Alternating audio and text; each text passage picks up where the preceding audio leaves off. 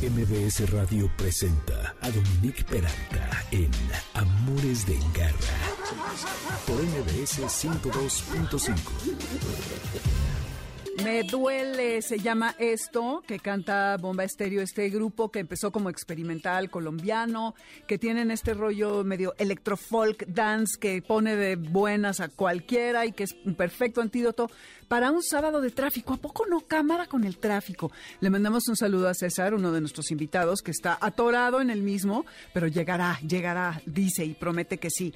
Bienvenidos, amores de garra. Espero que estén pasándola muy bien, que se estén alistando y que estén acabando con todas las tiendas en el buen fin, comprando cosas que sean útiles para sus mascotas. Porque, ah, cuánta basura hay en el mercado, ¿eh? Y de eso se trata toda la mercadotecnia. No es que esté yo amargada, a veces sí un poquito, pero la neta es que cuánta babosada compra uno que no viene al caso. Hay que buscar cosas de calidad que sirvan para que duerman bien, para que eh, las correas sean muy de muy buena calidad, los collares también, los GPS, en fin, todo eso. Pero bueno, basta de quejas, esto es Amores de Garra, bienvenidos, hoy que es sábado 19 de noviembre, eh, yo soy Dominique Peralta, estamos aquí Moisés, eh, Salcedo y Víctor Luna en los controles, Moisés en la producción.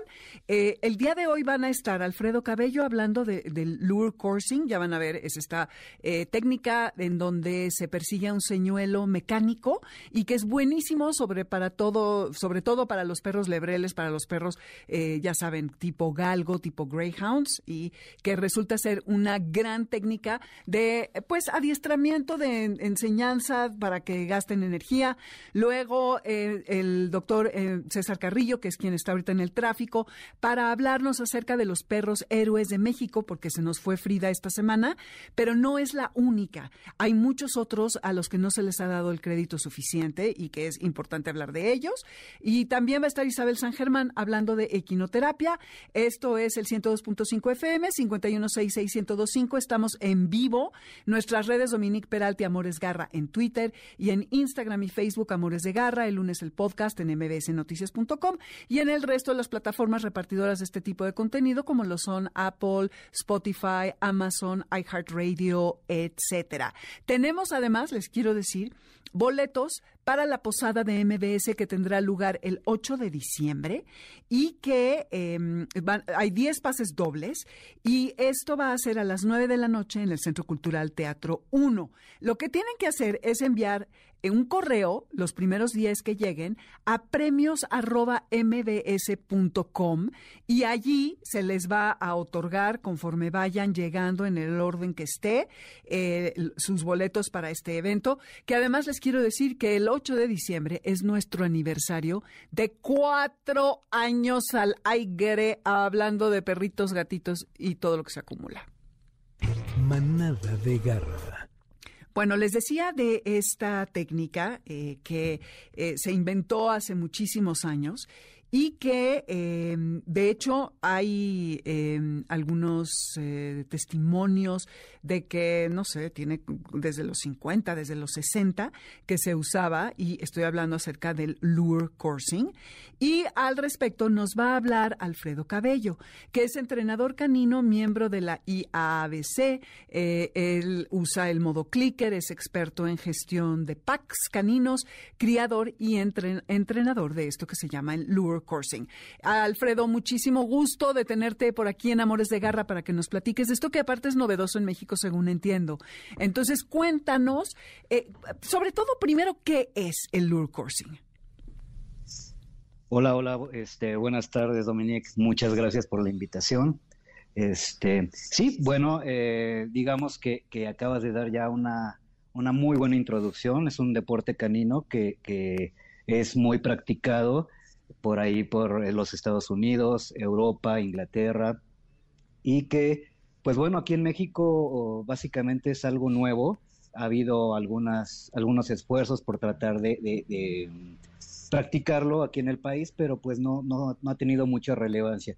Y pues nosotros estamos ahorita eh, presentándolo, estamos haciendo eh, un esfuerzo en, en Solo for Wolf por traer esta actividad aquí a, la Ciudad de México en principio y poco a poco el plan a, corto y mediano plazo es llevarla a toda la República. Y sencillamente es una actividad, un deporte canino, el cual está enfocado en que los perros puedan expresar una de sus características más, más este, eh, notables. Así es, eh, la cual es perseguir, perseguir objetos en movimiento.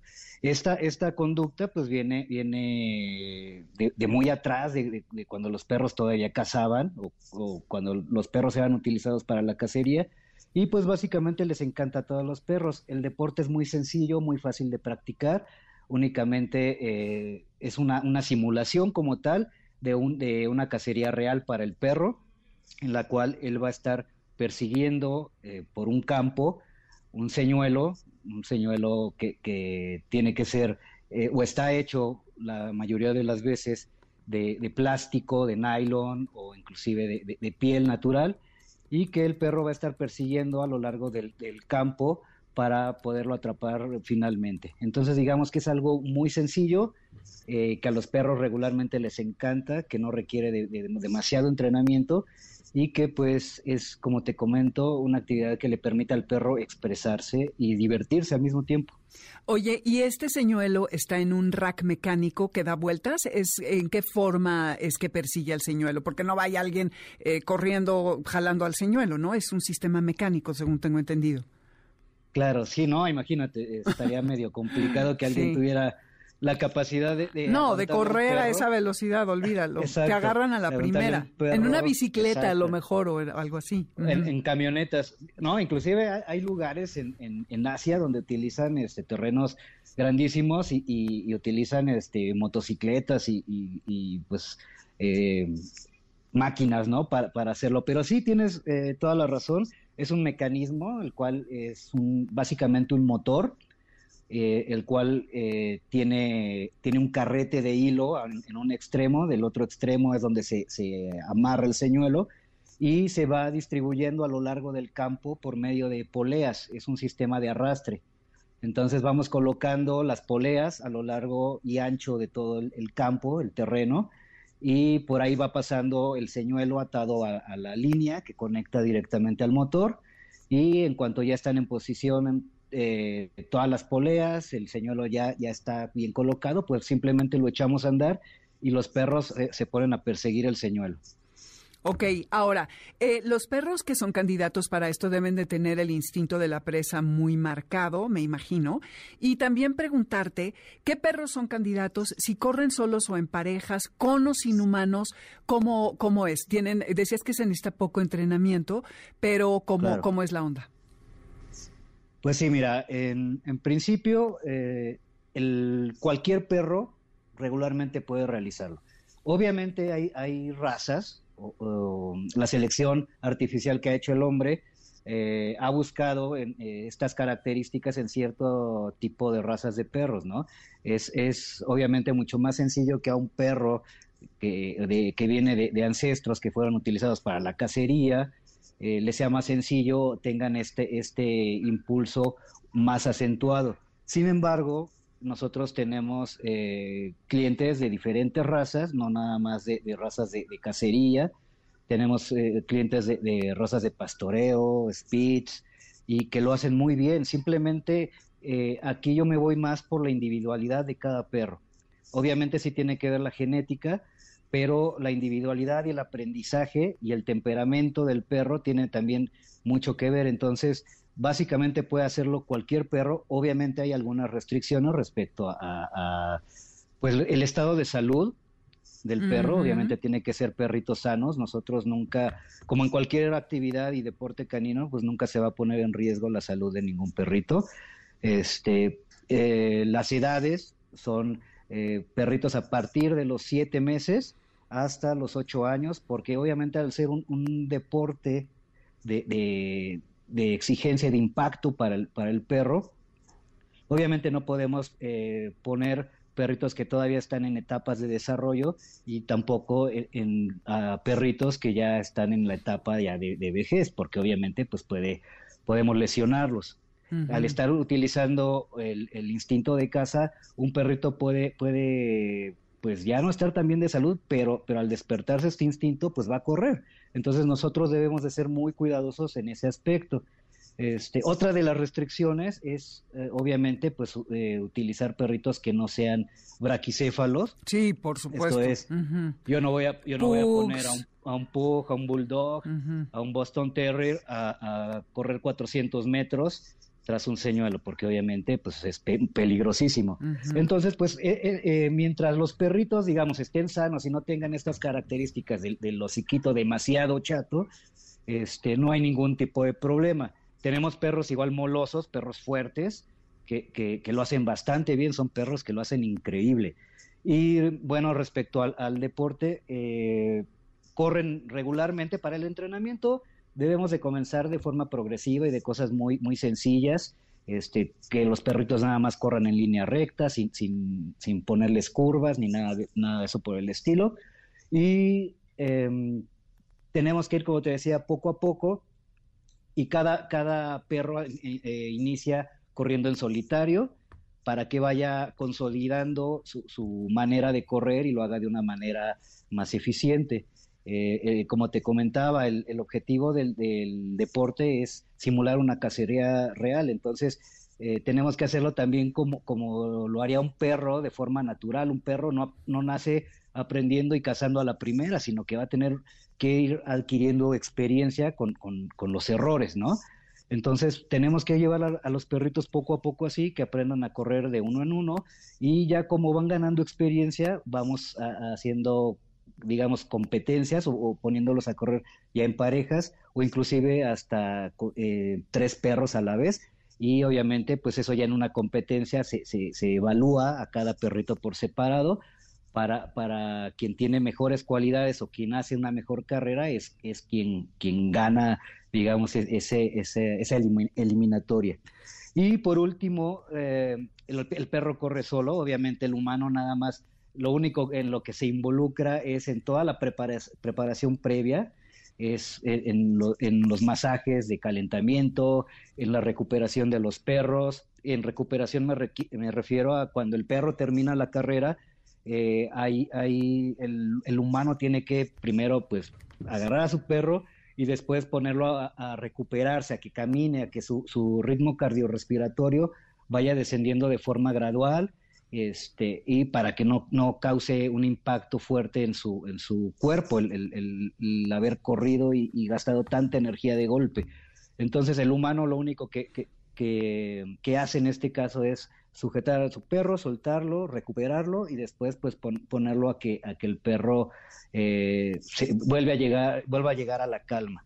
Este, es un vínculo muy padre, muy bonito el que se crea con, con, con los perros. Como te digo, no es mucha exigencia la que les pedimos, pero eh, créeme que las personas que, que, ya nos acompañan en esta actividad siempre terminan eh, completamente alegres de ver a sus perros esforzarse, de ver a sus perros correr y darlo todo y este pues es, es un ambiente muy muy muy bonito y un vínculo muy padre el que haces con tu perro porque finalmente tu perro entiende y se da cuenta que le estás permitiendo ser perro hacer algo que le encanta y eso créeme que tu, tu, los perritos siempre se lo agradecen a sus humanos me encanta y tiene un gran valor porque es un deporte que provee de ejercicio mental y físico y que al perro lo debe estimular muchísimo y como decías, se reafirma el vínculo entre el humano y el animal y me parece que es mucho más benéfico que en una cacería real donde corren más riesgo de lastimarse. No que aquí no puedan hacerlo. Me imagino que si corren en parejas de repente también se pueden igual pelear de repente por el señuelo, en fin. Pero Alfredo, danos tus redes si es que alguien quisiera quisiera comunicarse contigo para que eh, vayan a experimentar esto. Se antoja muchísimo. Si ustedes tienen greyhounds o galgos o este tipo de perros, como les decía, lebreles, que además tienen una vista privilegiada y alcanzan velocidades a veces hasta de 60 kilómetros por hora, pues ya ni le piensen y vayan para allá. Danos tus redes por si alguien se quiere contactar con ustedes. Claro, claro que sí, Dominic. Mira, estamos como Soul of a Wolf MX esto tanto en Facebook como en Instagram. Y eh, digamos específicamente el club de, de Lure Coursing Recreativo se llama The Hoppers, eh, T-H-E-H-O-P-E-R-S, Los brincadores, eh, digamos, ¿no? Como algo así. Algo así, ajá. M MX C C T I. Órale, ok, perfecto. medio, medio extraño. Medio, exótico, pero... bueno, por lo mismo hay que memorizarlo. Muchas gracias. A ver si nos damos una vuelta por ahí. Este, mis perritas están un poco viejitas. Bueno, una tullida y la otra un poco viejilla, pero espero que, podamos ir por, a darnos una vuelta por allí. Muchas gracias. Y pues ya oyeron, Garra Escuchas, esto es algo que hay que considerar, el lure coursing. Y si lo hacen, cuéntenos. Si lo han hecho, platíquenos si ustedes ya lo hicieron. Radar de garra. Y bueno, es importante saber, eh, todos los días lo reafirmamos en nuestras vidas, cómo los animales nos ofrecen una cantidad de apoyo emocional, más allá de la relación que tenemos con, nuestros, eh, con nuestras mascotas, eh, se les ha utilizado en ambientes terapéuticos para ayudar a las personas a atravesar por situaciones emocionales distintas, Em, ¿Me estás haciendo una señal, Víctor? Ah, ¿Continuó? Ok. Eh, señales distintas. ¿Qué? Ah, perdónenme. Eh, en donde están ayudando a atravesar a las personas en momentos que son complejos de su vida, difíciles de atravesar y que pueden ser muy desafiantes. Y en el caso específico de los caballos, estos tienen un don especial tanto que hay una terapia que recibe su nombre y que es impartida, vaya, no es que el caballo se siente y le diga, a ver, tires en el diván y ahora cuénteme sus penas, pero hay una serie de cosas que uno hace con los caballos en la equinoterapia que son maravillosas para muchos eh, estados de ánimo. Y para hablar acerca de ello está con nosotros Isabel San Germán, que es psicóloga, eh, tiene una licenciatura en psicología por la UNAM, diplomado de psicomotricidad, infantil, cuatro módulos del diplomado de equinoterapia de concepto Gronar, curso de primeros auxilios pediátricos, clínica de adiestramiento y baja escuela con Arturo Ruiz Loredo, ocho años de experiencia en equinoterapia y tres años como SETPADI. Isabel, gracias por estar aquí. Cuéntanos, a ver, específicamente, ¿qué es la, la equinoterapia? Hola, muchísimas gracias por el espacio. Pues bueno, te platico. La equinoterapia como tal es montar al caballo de una, de una forma especializada. Esto quiere decir que vas a aprovechar arriba del caballo y con una buena postura su biomecánica y su conformación corporal. Y esto te funciona para rehabilitar desde funciones motoras para personas que tienen discapacidad motriz hasta rehabilitar en este caso, por ejemplo, lo que hablas de las emociones o socialmente a personas que tienen alguna dificultad de esa índole, por ejemplo. ¿Por qué montar al caballo me puede? Entiendo más la parte motriz, pero la parte emocional, ¿por qué el caballo me puede ayudar con ello? Pues mira, vienen implicadas dos cuestiones aquí. Uno, la psicomotricidad está muy relacionada con el estado emocional de la persona. Y dos, trabajamos muy de la mano de la integración sensorial. Entonces, a través de estas dos disciplinas, lo que genera en el paciente pues es un mayor control de su cuerpo. Siempre se los explico así. Imagínate un niño que siempre que corre se tropieza, se cae, se mm. pega o choca con algo. Cuando lo inviten a jugar fútbol, ¿qué va a hacer el niño? Pues va a decir que no, mejor me quedo aquí sentadito, ¿no? Si tú trabajas con este niño a través de la psicomotricidad y, y de todos sus sentidos, de una organización de sus sentidos, lo que vas a generar en él es más control de su cuerpo, mayor equilibrio, mayor tono muscular, una mejor postura. Y todo esto pues va a ir relacionado con su estado de ánimo. La persona pues empieza a sentir mucho más satisfecha con lo que realiza, va teniendo más logros, va alcanzando objetivos que tal vez en algún momento se le habían hecho muy difíciles alcanzar. Entonces, con todos los ejercicios que hacemos arriba del caballo y aparte todo lo que implica montar a caballo, pues vamos trabajando el área psicomotora, como lo dice su palabra, viene la, la parte psicológica y la parte motora unidas. Y entonces, pues obtenemos estos beneficios emocionales en el paciente. Además de que, bueno, pues montar un caballo sí te tiene, eh, pues, eh, ya por el simple hecho de subirte al caballo, o sea, imagínate un niño pequeño subiéndose a un animal de ese tamaño, pues sí te puede mejorar muchísimo tu seguridad, tu autoestima, la confianza que tienes en ti mismo y en los demás, y pues mejorar en sí también la socialización. De personas, por ejemplo, que tienen autismo, te, pues debes recibir instrucciones de un terapeuta o de un maestro. Entonces, pues sí, aunque no quieras, tienes que escuchar a la persona para que el caballo pueda realizar el ejercicio que te están pidiendo y entonces pues mm, mejora pues esta parte de la socialización. Sí, estoy entendiendo entonces que lo que hace es que te da una alternativa para usar todos tus sentidos mientras estás procesando todas estas emociones de eh, falta de seguridad en ti mismo, de lo que decías, un poco de torpeza al moverte. Y primero, eh, un animal tan imponente ya en sí es un obstáculo increíble que venciste. Entonces, pues ya, puntito, ¿no? Palomita, ya confío más en mí.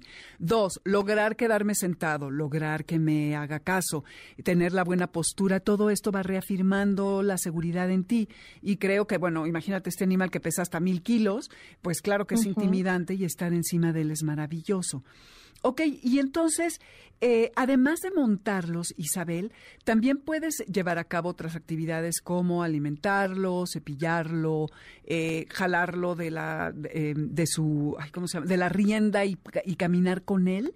¿Y eso también te ayuda o solo es montarlo? Que, eh, es como, o sea, ¿qué otras actividades eh, incluye la equinoterapia? Pues dentro del programa de equinoterapia nosotros tenemos eh, varios subprogramas, digámoslo así, en el que está la hipoterapia, que es cuando te subes con el niño y ayudas al niño a realizar todos los movimientos en monta gemela. la terapia eh, que es ya monta terapéutica, en donde el niño ya monta solito a su caballo. Tenemos el vaulting, que son unas posturas que se realizan arriba del caballo, puede ser con ayuda o sin ayuda, en donde también trabajamos mucha coordinación estática, coordinación dinámica, y luego ya viene el inicio de la equitación. Entonces va llevando como todo un proceso la persona, hasta que ya logra montar a su caballo, trotar, galopar, y bueno, ya sabes, la autorrealización también va siendo cada vez mayor.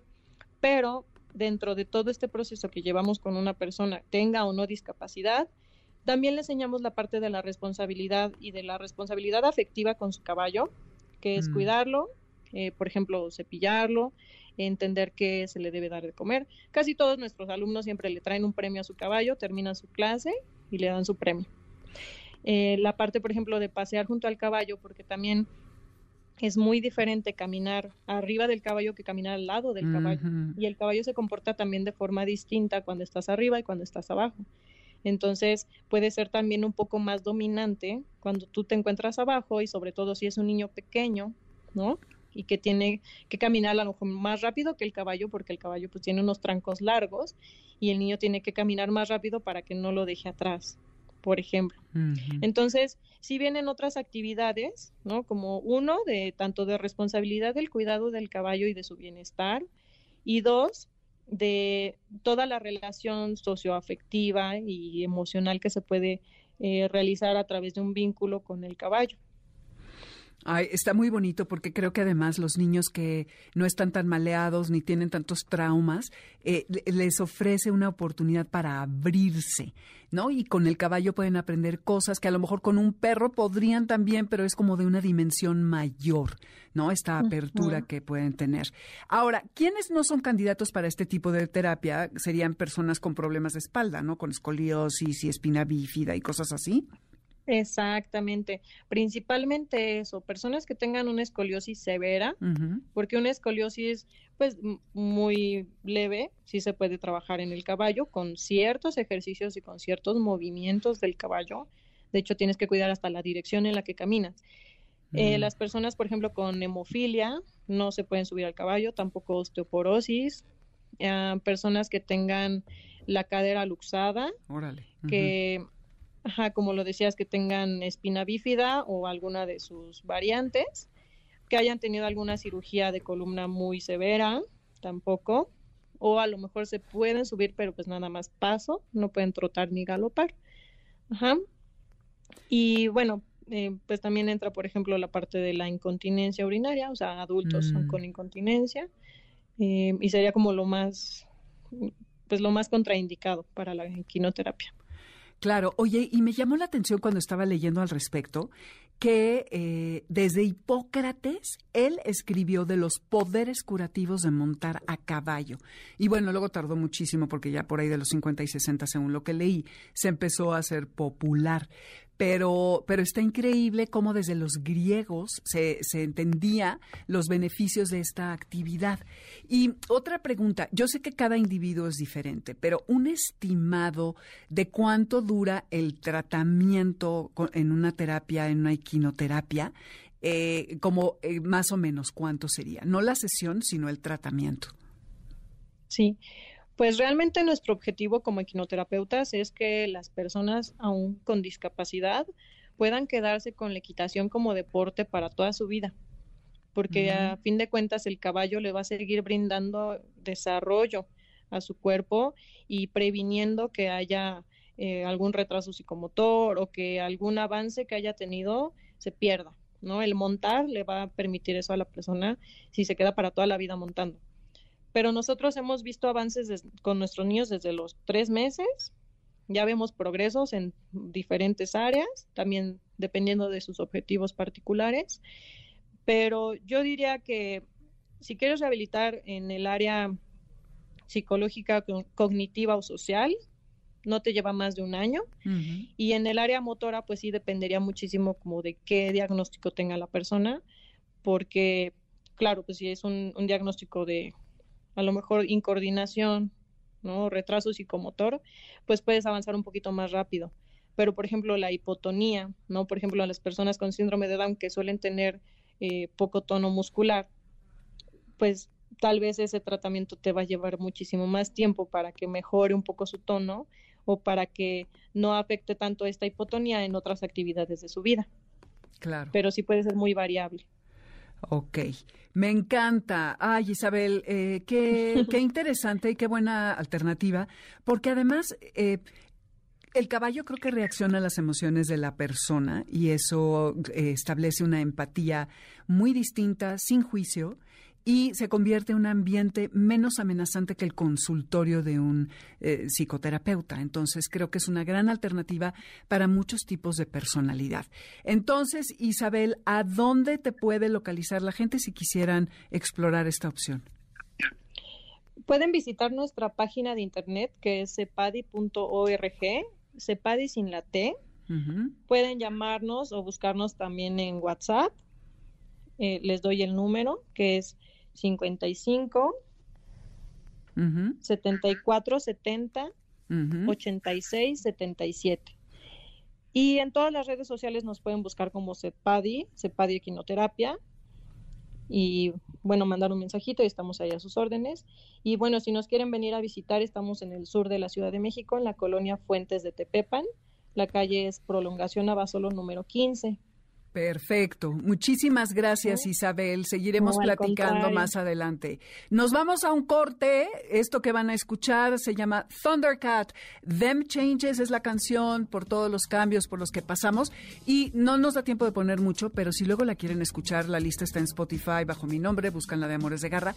A mí me recuerda a Steely Dan, este grupo. A ver qué opinan. Regresamos con el doctor César Carrillo, que ya llegó venciendo al tráfico, para hablar acerca de Frida y todos sus colegas que no tienen el reconocimiento que ella tuvo. Esto es Amores de Garra por el 102.5 FM. No se vayan, que volvemos. No, shh, quieto.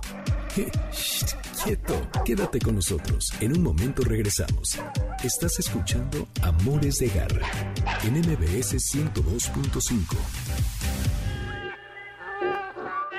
Continuamos en Amores de Garra con Dominique Peralta en MBS 102.5. ¿Sabes dónde está tu gato? Regresamos. MBS 102.5. Angels, seguramente ya reconocieron a este grupo que son los famosísimos XX. A propósito de los angelitos que son nuestros animales, ya saben, yo siempre le hago calicatencia porque las letras no hablan de lo que yo quiero que digan, pero las acomodo. Y estamos en Amores de Garra por el 102.5. Qué bueno que están sintonizados con nosotros. Gracias por prestarnos sus orejas, que además el 8 de diciembre hay una posada de MBS Radio. Eh, van a estar Río Roma, Mentiras, Juan Solo y Miriam Montemayor en el Centro Cultural 1. Manden un correo a premios arroba, premios, espérense, ¡ah! premios arroba mbs.com y eh, hay 10 pases dobles. Soy Dominique Peralta, esto es Amores de Garra por el 102.5 y nuestro teléfono en cabina es el 55661025, Dominique Peralta Amores Garra en Twitter, Amores de Garra en Instagram y Facebook y el lunes estará disponible el podcast.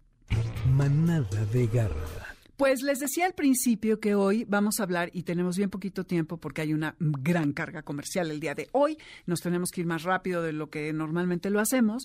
De Frida, que se nos fue esta semana, pero también de tantos perros que son colegas de Frida que no han tenido el reconocimiento suficiente. Y para hablar acerca de ello está el doctor César Carrillo, quien es médico veterinario zootecnista por la UNAM, creador del seminario y foro de unidades caninas, en el que las dependencias de los tres órdenes de gobierno actualizan temas en materia de seguridad canina, que es importantísimo.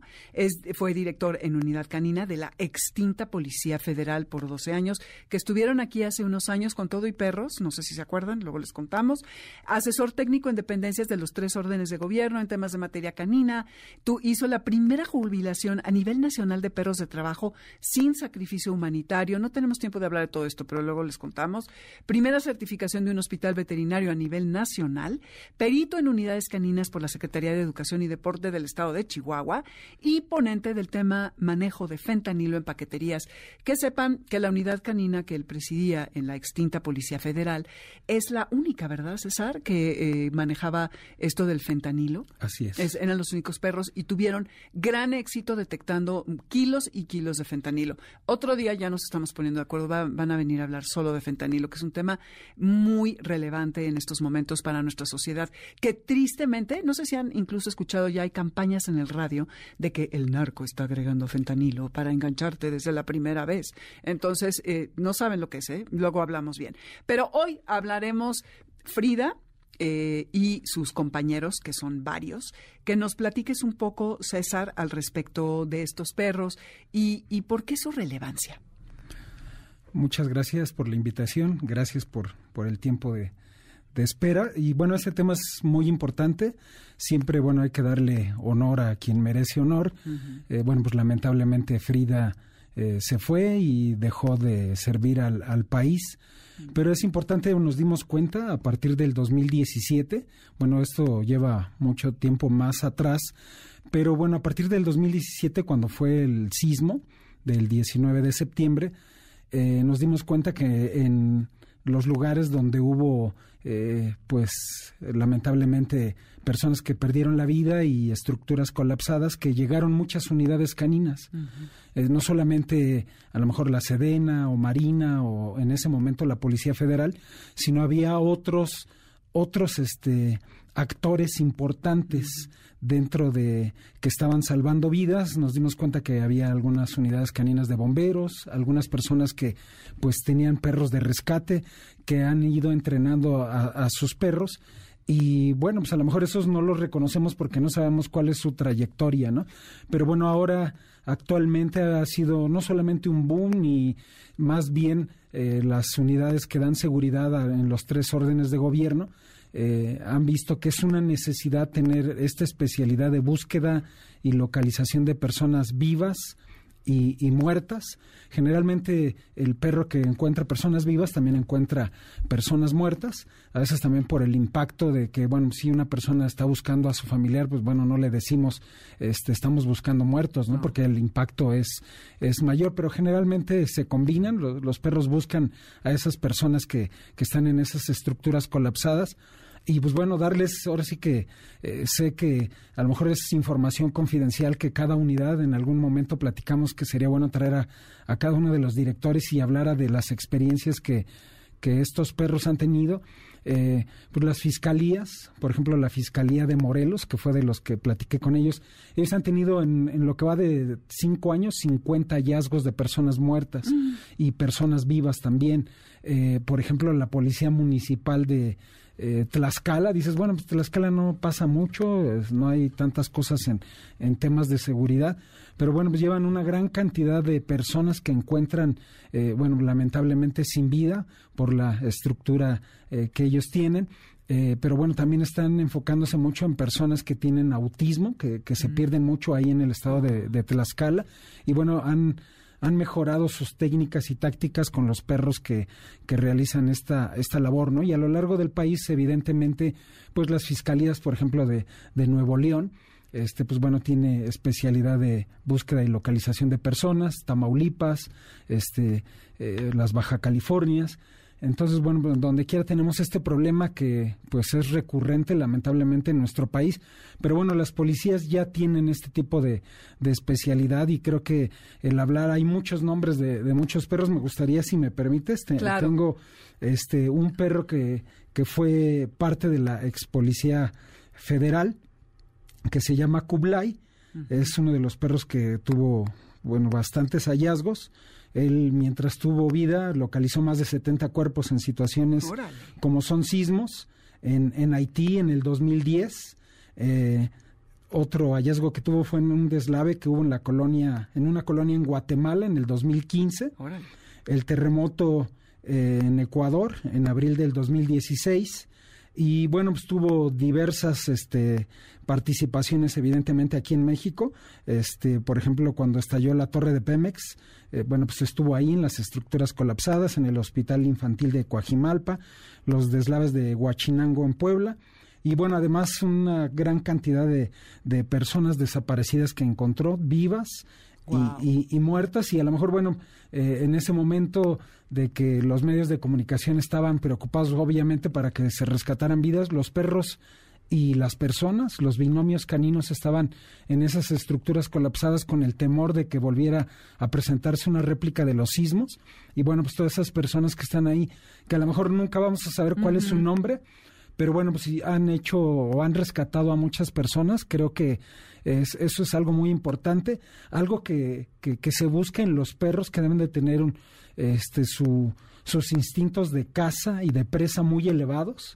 este, generalmente son perros que eh, en diversas unidades no les meten mucha obediencia básica, los dejan que, que sus instintos estén pues al 100% para que bueno puedan ellos tomar decisiones. Son perros líderes que, que toman decisiones, por eso es que pedimos que sus instintos sean de de esa forma. Y bueno, si a lo mejor nos está escuchando alguien en las policías estatales, municipales, este, bueno, obviamente en las dependencias federales que son manejadores caninos, hacen un trabajo increíble porque, bueno, los perros hay que darles el mantenimiento canino, hay que mantener este, su, su condición física, su condición médica y pues bueno, obviamente los perros en el momento que van a una estructura colapsada pues se arriesgan, ¿no? Porque tienen que, a lo mejor se enfrentan a enterrarse una varilla, mm. este, o que se les caigan vidrios o, polvo, ¿no? entonces, bueno, ellos la verdad es que se meten y toman la decisión cuando escuchan a alguien, para ellos se emociona porque es un trabajo que lo hacen y bueno, pues salvan vidas o rescatan este personas, ¿no? Entonces es un trabajo loable. Además de que para ellos es un juego, porque así son los entrenamientos, ¿no? es correcto, sí, todo, todo es a base de juegos, de estímulos positivos. Entonces ellos saben en el momento que este, van a ir a realizar una búsqueda, van a, van a jugar, ¿no? Entonces lo hacen con la mejor intención. Intención. Ok, hablabas de Kublai, pero también he visto que estaba Mina, Gala, Gary, Baco, un pastor belga que es Chichi, em, además de Frida, obviamente que, tuvieron logros importantes y que igual que a Frida tendríamos que poderle rendir homenaje. Estaba Evil, Echo, que Evil y Echo eran unos hermanos, ¿no? Sí. Que estuvieron en el 19 de septiembre. Eh, ¿Eran pastores alemán, ellos dos? Creo que sí, ¿no? Sí, pastor belga. No, eran pastores belga. Pastores belga. Que esos son de los mejores perros, ¿verdad? Por su ADN y cómo están. Sí, también por sus características físicas. Son perros que son pues muy flexibles, eh, realmente no tienen miedo. eh, sus instintos están al 100% y es más fácil este a lo mejor que puedan moverse en esas estructuras colapsadas bueno obviamente eh, por ejemplo Frida era una labrador y pues bueno pues tenía eh, la capacitación y las habilidades para hacerlo no cuántas personas encontró Frida sabes no, no, no, tengo el, ah, dato, exacto, no, no quisiera decir algo que, que, no tengo, pero bueno, sí fue relevante. Oye, pero Kublai 70 no inventes, es muchísimo. Imaginen lo que vive un perro que son, y estos perros menos, ¿no? Nueve años, siete años, depende. Aproximadamente. Este, e, es, loable, es increíble y tenemos que estar muy agradecidos. Además de que también eh, encuentran papel moneda, explosivos, narcóticos, fentanilo dentro de esta categoría y demás. César, se nos está casi terminando el, el tiempo, pero vas a tener que venir porque pues, esto fue excepcional que tengamos que correr tanto el día de hoy. Pero entonces, ¿tú cuáles dirías que son, además de Frida y Kublai, los perros eh, como más eh, relevantes? Bueno, es que, es que, hay muchos, eh, a lo mejor algunas dependencias, les hablé, no quisieron dar los nombres por cuestiones ahí de, seguridad. de, los perros. Pero bueno, si una dependencia del gobierno que brinda seguridad tiene una unidad canina, pues seguramente, bueno, pues que la, que la gente lo sepa, seguramente tienen héroes que, bueno, pues no conocemos su nombre, no solo las personas, sino son los perros los que están salvando vidas y que en el momento que a lo mejor alguien se pierda o tenga un accidente, pues bueno, los perros van a salir a, a, salvar esas vidas, ¿no? O a encontrar esos cadáveres. Bueno, pues César Carrillo, muchísimas gracias. Vámonos, como dice Buscabulla. En Spotify está la lista y en nombre de toda la manada de Amores de Garra, Alberto Aldama, Felipe Rico, Karen Pérez, Moisés Salcedo, Adriana Pineda y Víctor Luna en los controles. Nos despedimos. El próximo sábado en punto de las dos estamos por aquí. Quédense que viene Líneas Sonoras con Carlos Carranza. Y si quieren contactar a César, escríbanme porque ya no me da tiempo de nada. Ahí se ven. Adiós. MBS Radio presentó Amores de Garra con Dominique Peralta. Te esperamos el siguiente sábado a las 2 de la tarde por MBS 102.5.